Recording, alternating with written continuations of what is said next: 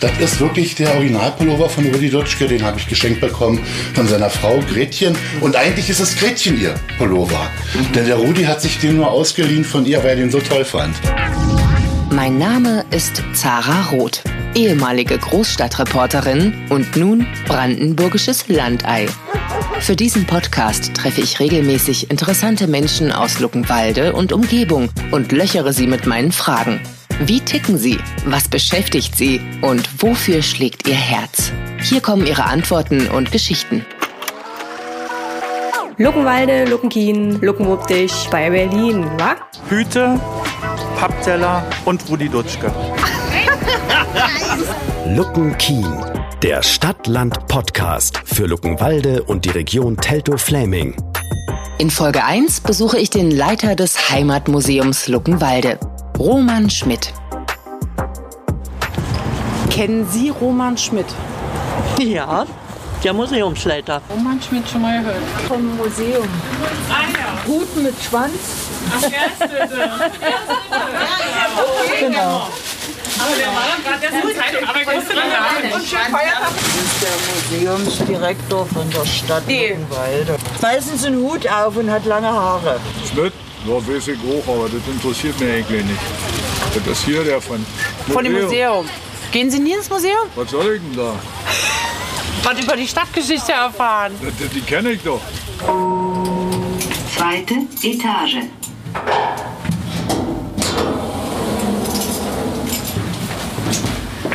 Ja, ich bin der Leiter vom Heimatmuseum Luckenwalde seit über 30 Jahren und eigentlich schon Luckenwalder Urgestein.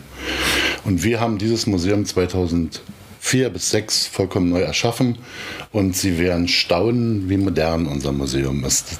Glaubt man eigentlich nicht. Ja, aber von außen ist es ja ein sehr alt anmutendes Gebäude. Ja, eine alte, eine alte Schule, die Joik-Schule, 1829 erbaut. Und wir sind schon vor dem Umbau hier drin gewesen, in der DDR-Zeit, aber ab 2006 eben mit dem neuen Museum. Wo fängt denn so eine Führung an? Quietscht auch schön der Holzboden? Quiek, quiek? Okay. Wir fangen an mit dem Begrüßungsraum. Es ist ein sehr altes Treppenhaus. Man sieht überall die alten Fachwertbalken, aber die Wände sind neu verputzt, die Möbel hochmodern und die Vitrinen glänzen. Entree. Man kann es so ein bisschen vergleichen mit der Eingangssituation im DDR-Interhotel. Das kommt so schon ziemlich nahe dem. Ich weiß nicht, wie es Ihnen geht. Wenn ich so ein Museum betrete und da sind die Vitrinen von der Ur- und Frühgeschichte und die alten Töpfe und die alten Fa habe ich so nach der dritten Vitrine keinen Bock mehr auf das Museum also. und gehe am liebsten wieder raus. Wir wollen es anders machen. Wir haben deswegen hier unseren Schatzraum als Begrüßungsraum. Hier sieht man ganz verschiedene Schätze und zu denen haben wir immer tolle Geschichten. Die erzähle ich Ihnen natürlich nicht alle, denn Sie sollen ja ins Museum kommen und sich die Geschichten selber anhören. Wir machen mal ein Beispiel. Wir haben hier ein Gesangbuch. Kurz vor der Eröffnung des Museums 2006 kam eine alte Dame zu mir und sagte, Herr Schmidt, wollen Sie dieses Gesangbuch geschenkt bekommen fürs Museum? Sag ich, super, natürlich. Sagen Sie bitte mal Ihren Namen und Ihre Anschrift. Denn jeder, der uns etwas schenkt, bekommt dafür eine Urkunde. Und es ist so, dass Leute uns Sachen nur schenken, wenn die die Urkunden haben wollen. Die Frau winkte aber ab und sagte, ach, sie ist schon alt und hat auch gar keine Lust mehr und ach, und sie braucht auch gar keine Urkunde. Das hat mich sehr gewundert und ich habe nachgefragt und dann hat sie erklärt, wissen Sie, Herr Schmidt, als ich 1924 im Heimatmuseum Luckenwalde war, da habe ich dieses Gesangbuch geklaut. Bevor es auf meinem Ende zugeht, wollte ich mein Gewissen wieder bereinigen und bringen zurück. Wir haben den Namen nicht hingeschrieben von dieser Frau. Also, Man weiß nicht so, ne? Jüngstes Doch, doch. Gericht, wenn man so den, das, Ende, das Ende nahen hört, dann Ja. will man doch noch mal sicher gehen, welche Rechnungen hat man offen.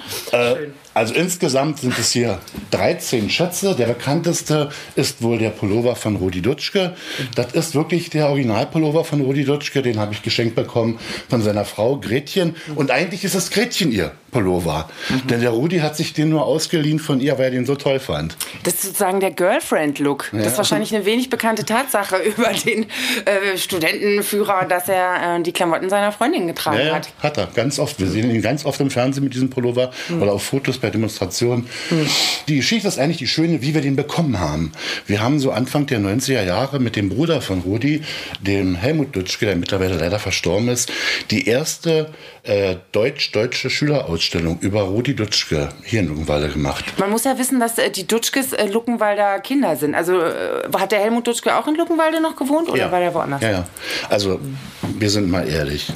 Geboren ist Rudi Dutschke in Schönefeld. Das ist ein kleines Dorf in der Nähe. Aber bereits mit zwei Monaten kam die Familie nach Luckenwalde und er hat hier sein Abitur gemacht, sein DDR-Abitur und ist von hier dann auch in die Bundesrepublik gegangen. Nun wollen wir mal nicht kleinlich sein. Darauf, auf Genau. die Sozialisation kommt es ja an. Genau. Äh, wir haben also seine Wurzeln angezapft. Dann war die fertig, diese Ausstellung. Wanderausstellung ist auch durch viele deutsche Städte gegangen, durch 24. Und wir hatten keine Exponate. Dann habe ich zum Helmut gesagt, du, äh, wir bräuchten irgendwas drei. Ein Museum braucht immer dreidimensional. Flachware ist so lang, total langweilig. Ja, voll. Dann kam der an in mein Büro mit zwei Aldi-Tüten, haut die auf den Tisch und sagt, kannst du alle behalten. Ich mach auf, der Pullover von Rudi Dutschke drin, seine Original-Doktorarbeit, sein Original vierfarben Kugelschreiber, mit dem er die Doktorarbeit gemacht hat, seinen ersten Pass von West-Berlin, eine Lederjacke von Rudi Dutschke, die wir schon ganz oft in Deutschland verliehen haben an andere Museen und seitdem haben wir das alles in unserem Bestand. Fantastisch. Also Moment, hier ist die große rote Vitrine. Ich muss sagen, ich bin natürlich wie oft so bei großen Figuren der Geschichte ein bisschen überrascht. Der Pulli ist ja viel kleiner, als ich mir vorgestellt habe. Ja, Rudi Dutschke war, wie viele große Männer, ein kleiner. Ah, da sieht man es mal wieder. In der großen, in der Napoleon, äh, äh, Attila, alle, alle kleinen. Übrigens, was noch schön ist, Rudi Dutschke war ja ein begeisterter Sportler. Und wenn man ihn hätte gelassen, dann wäre er Sportjournalist geworden. Äh, sein großes Vorbild war ja Heinz-Florian Oertel, ein ganz berühmter DDR-Sportjournalist. Und er hält bis heute, Rudi Dutschke, den Stabhochsprungrekord am Friedrich-Gymnasium in Luckenwalde. Das hängt aber damit zusammen, weil kein Stabhochsprung mehr gemacht wird. Okay, aber äh, Rudi Dutschke ist am höchsten gesprungen. Ja. Ja, solche Sachen erfährt man nur im Heimatmuseum Luckenwalde. Bekanntester Pulli Deutschlands steht hier. Ja. Doch, voll, also das ist wirklich der, wo, der auf den ganzen ikonischen Fotografien auch zu Genau. sehen ist, die viel schwarz-weiß sind zwar, aber auch im Fernsehen auch öfter mal bei Interviews trägt er den sehr oft. War sein Lieblingspulli. So, jetzt sind wir im ersten Raum vom Museum angekommen. Ganz im Mittelpunkt dieses Raumes steht der König. Friedrich II. das bekannte Reiterstandbild, was Genau. glaube ich auch in verschiedenen Parks Deutschland, ich glaube in Weimar steht eins, äh, habe ich mal gesehen. Und dieses hier ist ein Bewerbungsmuster für das in Berlin. Ah, alles klar. Der Künstler ist aber nicht angenommen damit. Wie wir dazu kommen, ich weiß es nicht. Aha. Aber wir haben Friedrich dem Großen viel zu verdanken in Luckenwalde. Friedrich II. Entschuldigung. Friedrich II. Er war es, der die erste Fabrik nach Luckenwalde brachte. Die sogenannte Große Fabrik. Der König wollte eigentlich die nahegelegene Siedlung Kloster Zinna zu seiner Stadt umformen. Friedrichstadt sollte die heißen. Aber es gab da Querelen und so entschied er sich, seine Fabrik in Luckenwalde zu bauen. Jetzt hatte der König aber keine Facharbeiter für seine Fabrik. Und deswegen haben wir mit Zuzug von ausländischen Mitbürgern überhaupt kein Problem in Luckenwalde, denn die Kolonisten kamen schon 1785 hierher. Dem König half ein Stadtbrand in Gera. Dort wurden auf dem Schlacht 200 Tuchmacher und Spinner arbeits- und obdachlos. Und der König hat die nach Luckenwalde gelockt, hat extra die Gera-Kolonie hier angelegt und hat den Häuser gebaut und hat ihnen Arbeit in seiner Fabrik versprochen. Und die sind gekommen. Wenn man in Luckenwalde durch die Stadt geht, vor allen Dingen durch die heutige Käthe-Kollwitz-Straße, die damals Friedrichstraße hieß, dann sieht man noch ganz viele von diesen Spinner- und Weberhäuschen im Original. Man kann immer ganz einfach äh, erfahren, ob es die richtigen sind. Davor stellen, wenn man an die Dachrinne greifen kann, dann ist es ein altes Haus. Weil die Weber besonders kleine Menschen waren. Nein, Nein. nein, weil früher die Leute sowieso kleiner Ach so, waren. die waren sowieso kleiner. Da hätten wir zum Beispiel gar nicht durch den Türsturz gepasst.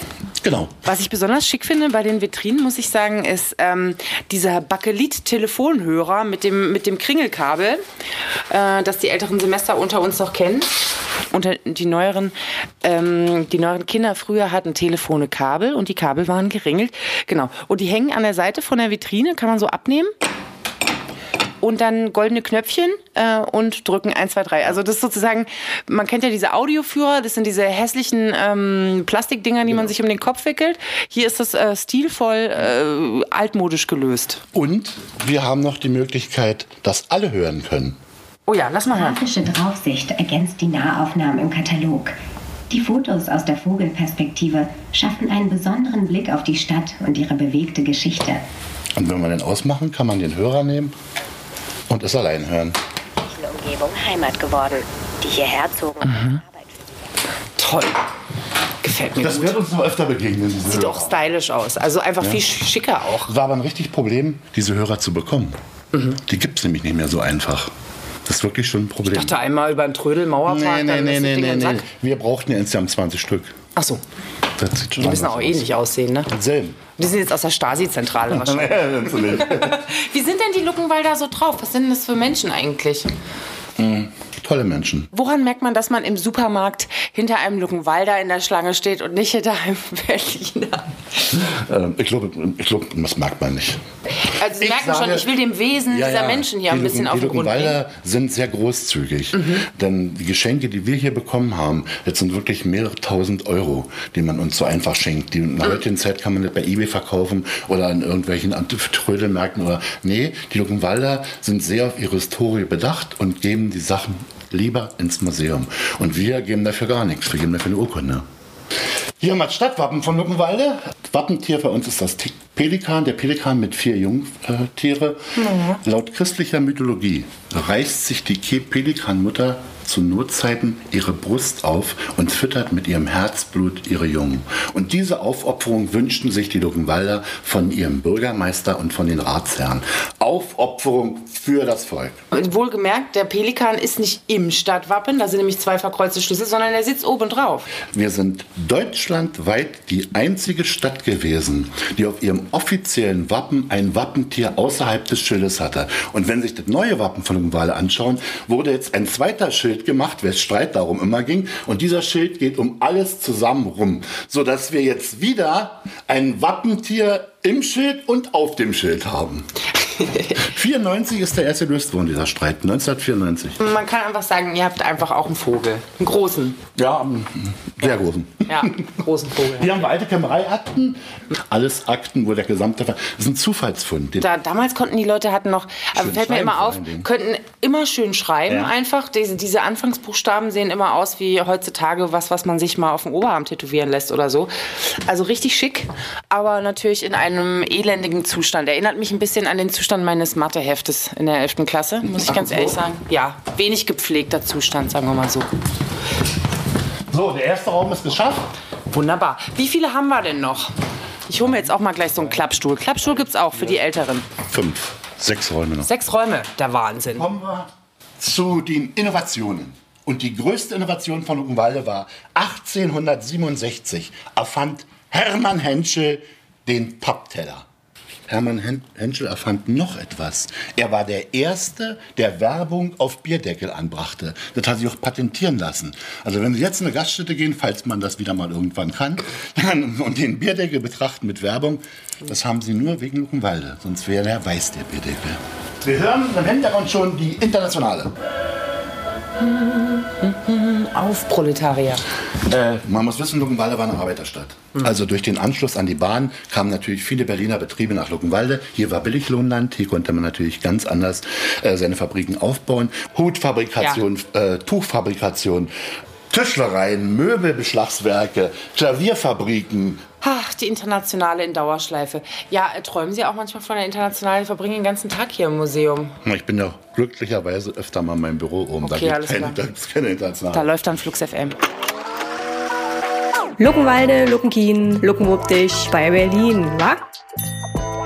Wir haben hier in unsere neue Idee, da wir ja gerade umbauen in Luckenwalde, das Rathaus wird umgebaut und wir hatten plötzlich keinen Sonderausstellungsraum mehr. Wir machen aber immer so etwa acht bis zehn Sonderausstellungen im Jahr. Und Sonderausstellungen sind deshalb wichtig, weil man äh, Leute ins Museum locken kann, die sonst gar nicht kommen würden, wenn man dort andere Themen behandeln kann. Jetzt hatten wir die Idee, anstatt Sonderausstellung machen wir Wechselmuseum im Museum. Verstehe ich jetzt nicht. Wir sind jetzt in der ständigen Ausstellung vom Museum Ja. und wir haben Teile hineingesetzt, die eigentlich nicht hierher gehören ins Museum. Wir machen auch zu jedem Wechselmuseum einen Katalog, dass man sich den mit nach Hause nehmen kann, bleibt eine Weile hier stehen und dann geht's wieder weg. Ersten Wechselmuseum, was jetzt man das Museum wieder aufmachen kann, Mhm. ja, äh, heißt vor 120 Jahren wurde Paul Backes geboren. Paul Backes ist ein ganz berühmter Architekt in Luckenwalde, der unter anderem auch diese Schule entworfen hat. Die Friedrich-Ebert-Schule. Friedrich Ebert. Für Berliner interessant, er war zum Beispiel derjenige, der mitbeteiligt war am Walter-Ulbricht-Stadion, das- das danach Stadion der Weltjugend. Und er hat die, für Köpenicker bestimmt, die Gaststätte Zenner.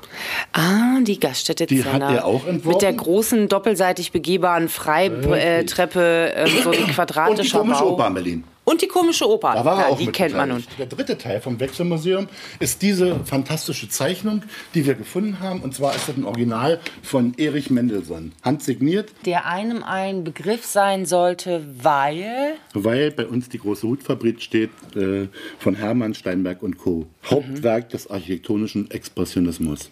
Steht in Luckenwalde. Aha, also ich sehe hier einfach nur also vier Hallen, die nebeneinander stehen und äh, wie so in einer Sardinenbüchse aneinander gequetscht. Und ein kleines, ähm, wahrscheinlich das Verwaltungsgebäude oder Bürogebäude der Fabrik. Dann daneben, ich weiß ja nicht. Jetzt tue ich mal erklären, ja? Ja, bitte. Okay. Also, Ich habe ja keine Ahnung. Deswegen bin ich ja hier.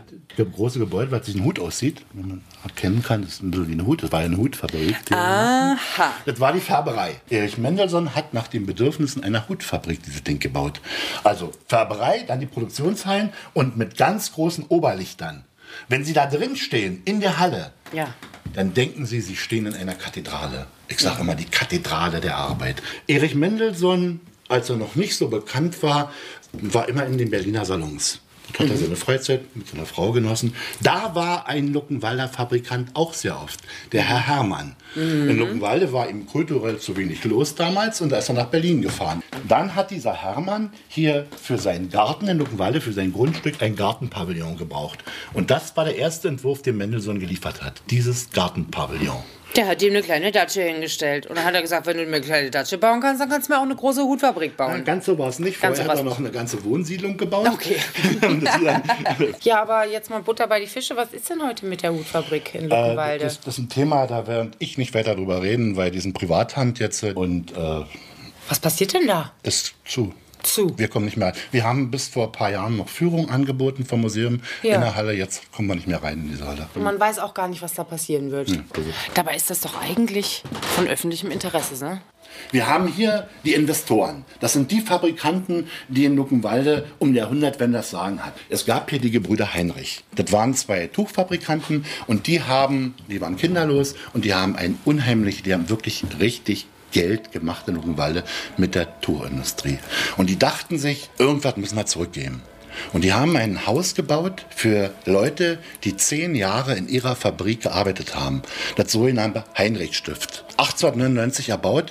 Und jeder, der also zehn Jahre bei ihnen gearbeitet hat, durfte im alten Teil dort kostenlos wohnen mit seinem Ehepartner, kostenlose Nahrung, kostenlose ärztliche Betreuung, kostenlose äh, Medikamente, kostenlos warm und kalt Wasser, kostenlos ein Stückchen Garten auf der Rückseite vom Haus, Kommunismus hoch 15. Ah, das klingt so schön. Aber gibt's nicht mehr.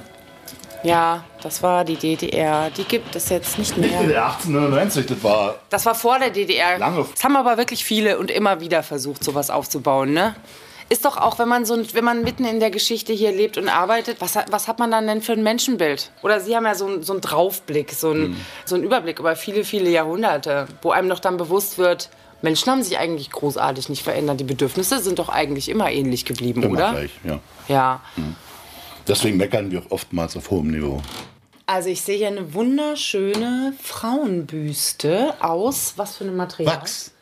Ah, das ist eine Wachsbüste. Die Flora-Büste aus Wachs, die hat diese Frau Fett aus der Villa in Luckenwalde geholt. Die gehörte nämlich dem Architekten Rave.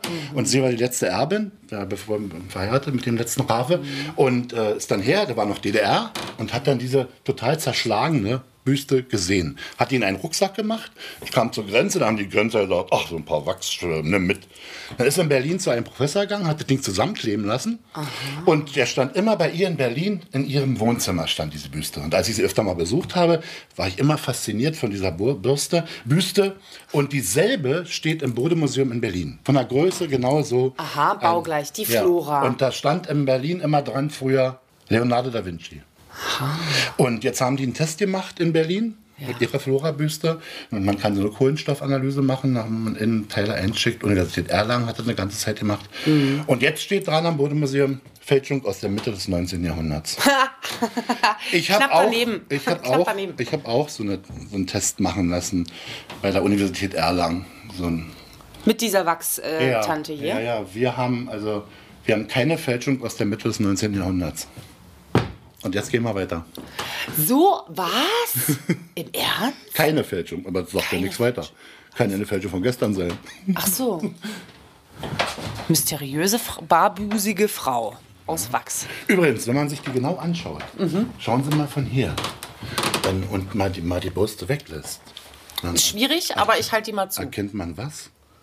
Sieht aus wie ein Mann, wie ein Jüngling. Ja, so auf jeden Fall androgyn. Man sagt nämlich Leonardo nach, dass er auch ein besonderes Febel. für, junge Männer hatte und Büste mit Brüste gemacht hat, wie so eine Art Alibi. Ach, interessant. Jedenfalls ist die Hammer, oder? Fantastisch. Also eine Transfrau aus Wachs, vielleicht von Leonardo da Vinci, man weiß es nicht. so, jetzt habe ich eine ganz äh, äh, neuer Raum und eine ganz ho hohe Vitrine und ich habe irgendwas auf Augenhöhe vor mir stehen, was aussieht wie keine Ahnung. Was ist es? Eine Fackel? Ja. Ist es die Fackel, die Olympiafackel? Ja, von 1936. Wir müssen eins wissen. Luckenwalde hat bei den ersten Wahlen 1933, die Hitler anberaumt hat, hat nicht die NSDAP in Luckenwalde gewonnen, sondern die Sozialdemokraten mit den Kommunisten zusammen. Erst durch die Gleichschaltung von Berlin aus ging das lokal vollkommen unangefochtene rote Luckenwalde in braune Hände übrig, äh, über. Und deswegen beginnen wir in diesem Raum mit den Olympischen Spielen 36. Wir waren nämlich der einzigste Ort in der Mark Brandenburg, wo diese, die bei dem Fackellauf ein Altar auf dem Marktplatz aufgebaut war mit, und die ganze Stadt beflaggt war mit Hakenkreuzen, weil man sagen wollte, die rote Stadt Luckenwalde, die haben wir jetzt fest in nationalsozialistischer Hand. Das Exponat, was wir hier haben, die Widerstandsgruppe hieß Gemeinschaft für Frieden und Aufbau. Und Momentchen, also Widerstandsgruppe in Luckenwalde. Ich sehe hier eine kleine Druckerpresse. In Luckenwalde äh, gab es einen sehr bekannten Mann, der am Gericht hier arbeitete, Hans Winkler. Und dieser Hans Winkler wurde eingeladen, äh, nicht eingeladen, musste in seiner Dienstzeit Gestapo-Verhörprotokolle abtippen und hat dann gesehen, die bringen die Juden um. Dann sagte, das nicht. Hat Gleichgesinnte gesucht in Luckenwalde und in Berlin. Und die haben die Gemeinschaft für Frieden und Aufbau gegründet. Und die ihre Idee war, jüdische Bürger vor der Deportation zu verstecken. Und was ich hier auch auf den Flugblättern sehe, ganz schlau, hilfst du uns und du hilfst dir. Schreib dieses Flugblatt sozusagen zehnmal ab Ja. und gib es deinen nächsten Bekannten weiter. So hat man das damals gemacht, Ja, ne? wenn was viral gehen sollte. Wir haben so eine, so eine Verantwortung, die Erinnerung wachzuhalten. Das ist nämlich ganz wichtig. Das wird nämlich nie wieder passiert. Ja, und da sind die sehr froh, dass wir das machen in Luckenwalde. Vor allen Dingen ist halt die Frage, wie. Ne? Also ich persönlich war ja schon immer ein großes Museumskind und bin als Kind schon immer freiwillig und gerne ins Stadtmuseum Mhm. gegangen bei uns. Aber es gab Abteilungen, durch die bin ich durchgelatscht, weil Ja. es mich nicht interessiert hat. Ja. Und es sind oftmals die Abteilungen, wo das behandelt wird, was wirklich wichtig ist. Ja. Wo man halt aber viele Fakten rüberbringen muss. Wie habt ihr das gelöst, um Leute, die überhaupt keine Verbindung zu der Zeit haben, weil sie einfach viel zu jung sind, trotzdem dazu zu, zu bringen, sich zu interessieren? Vielleicht äh, merkt ihr, dass wir ganz wenig Text haben im Museum. Ganz wenige Texttafeln. Man muss gar nicht viel lesen. Ach, ist das schön für die Too Long to Read Generation. Wie Und entgegenkommt. Wir, wir sagen immer, Mhm. wenn ihr das Museum richtig kennenlernen wollt, dann bucht eine Führung. Denn dann erzählen wir euch alles. So, ich sagte gerade, es ist nicht alles Gold, was glänzt im Heimatmuseum Luckenwalde. Hier wurde viel Modeschmuck hergestellt, habe ich gerade erfahren, aber es glitzert sehr schön. Ja, also als wir das Museum eingerichtet haben, haben wir diese Vitrine hier fertig gemacht und mh, bei der Eröffnung kam der Direktor vom VEB Gablona. Und da sagte zu mir, was hast du denn hier, nur Modeschmuck? Wir haben doch als ganz Besonderheit in Luckenwalde echten Silberschmuck mit Edelsteinen für den schwedischen Markt gemacht. Die konnte man im sozialistischen Ausland gar nicht kaufen, sondern nur in Schweden. Die gingen nur für Devisen weg. Aha. Warte mal. Dann hat er eine Sammlung gemacht unter ehemaligen Mitarbeitern und Mhm. kam mit einer Pappkiste zu mir, Mhm. voll mit diesen wunderbaren Exponaten. Also alle Silber mit echten Edelsteinen für Schweden. Dann stand der direkt, äh, der ehemalige Fabrikdirektor und neben mir und sagte zu mir, jetzt muss ich wirklich überlegen, wo haben die denn alle den Schmuck her? Die haben den alle geklaut in ihrem Betrieb zu kaufen gehabt, den ja nicht. Aha. Aber wiederum, Klauen hat auch manchmal Vorteile, wenn es am Ende ins Museum kommt. Herr Schmidt, es zieht sich wie ein roter Faden durch diese Führung. Die Luckenwalder, die sind arge Elstern. Nein, die bringen Aber- alles ins Museum. Genau, aber hier wird auch aus politischen Gründen viel geklaut. Nee, nee. Ge gerettet? Gerettet. Wir sagen immer retten. Bei uns Immer heißt es nicht gerettet. klauen, bei uns heißt es retten. Und Luckenwalder Erzeugnis ist auch dieser Möbel, Tonmöbel.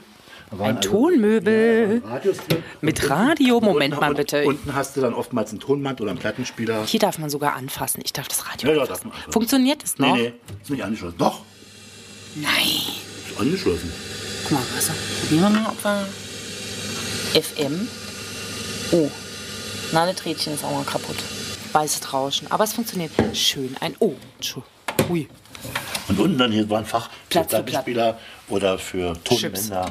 Für Chips weiß ich nicht. Und Luckenwalde auch ein Zigarettenautomat, der in Luckenwalde in die Produktion niemals gegangen ist, weil der nicht funktioniert hat. Ach so. Also, da kam entweder die Zigaretten halb aus oder zu wenig. Heute bei Führungen benutzen diesen Automaten und Ah, dann ja. kommt eine Tic-Tac-Box raus. Ein Zigarettenautomat zum Aufhören. So, ich stehe jetzt vor Roman Schmidts Lieblingsexponat im Heimatmuseum Luckenwalde. Es sieht aus wie eine Arschtrittmaschine, muss ich jetzt mal ganz ehrlich sagen. Was ist das?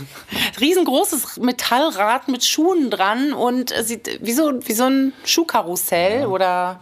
Das ist eine Maschine, auf der man die Sohle an Hausschuhen anbringt. Aha. Ja, also ich finde die sensationell, diese Mhm. Teil, ja. Man sieht die Schuhgrößen immer dran, damals aus DDR-Zeit. Und dann kommt hier der Schaft drüber. Und dann wird Klebstoff raufgemacht, die Heizung eingeschaltet, die Sohle kommt drauf, dann verklebt sich die und nach einer Runde kann man dann jetzt den Schaft mit der Sohle abnehmen. Luval hießen die. Unser letzter, unser letztes Exponat, hiermit beenden wir dann immer die Führung und man kann sich hier äh, für einen Euro ein kleines Mitbringsel ziehen, einen Kugelschreiber und eine Postkarte vom Museum. Ein wunderschöner Automat. Das ist ein sogenannter Gefachautomat. Mhm. Aber ich gebe immer zu bedenken, es ist ein DDR-Automat. Den Euro haben wir in jedem Fall. Ob das Ding dann aufgeht, das ist die zweite Frage. Oh Manu, ich habe gerade keine Münze dabei. Ich glaube, ich muss wiederkommen. Das war's. Ja, schön war es gewesen hier. So, und jetzt, warum ist es unbedingt an, an der Tagesordnung, wenn man in Luckenwalde wohnt oder auch wenn man hier in der Gegend wohnt, sich mal den Podcast über das Heimatmuseum anzuhören? Ja, man soll ihn anhören, um dann schnellstmöglich herzukommen und sich das alles anzusehen. Alles erzählen wir auch nicht im Podcast. Eigentlich nur, wenn man vor Ort bei uns im Museum ist. Ja, mit der Maske in den Aufzug.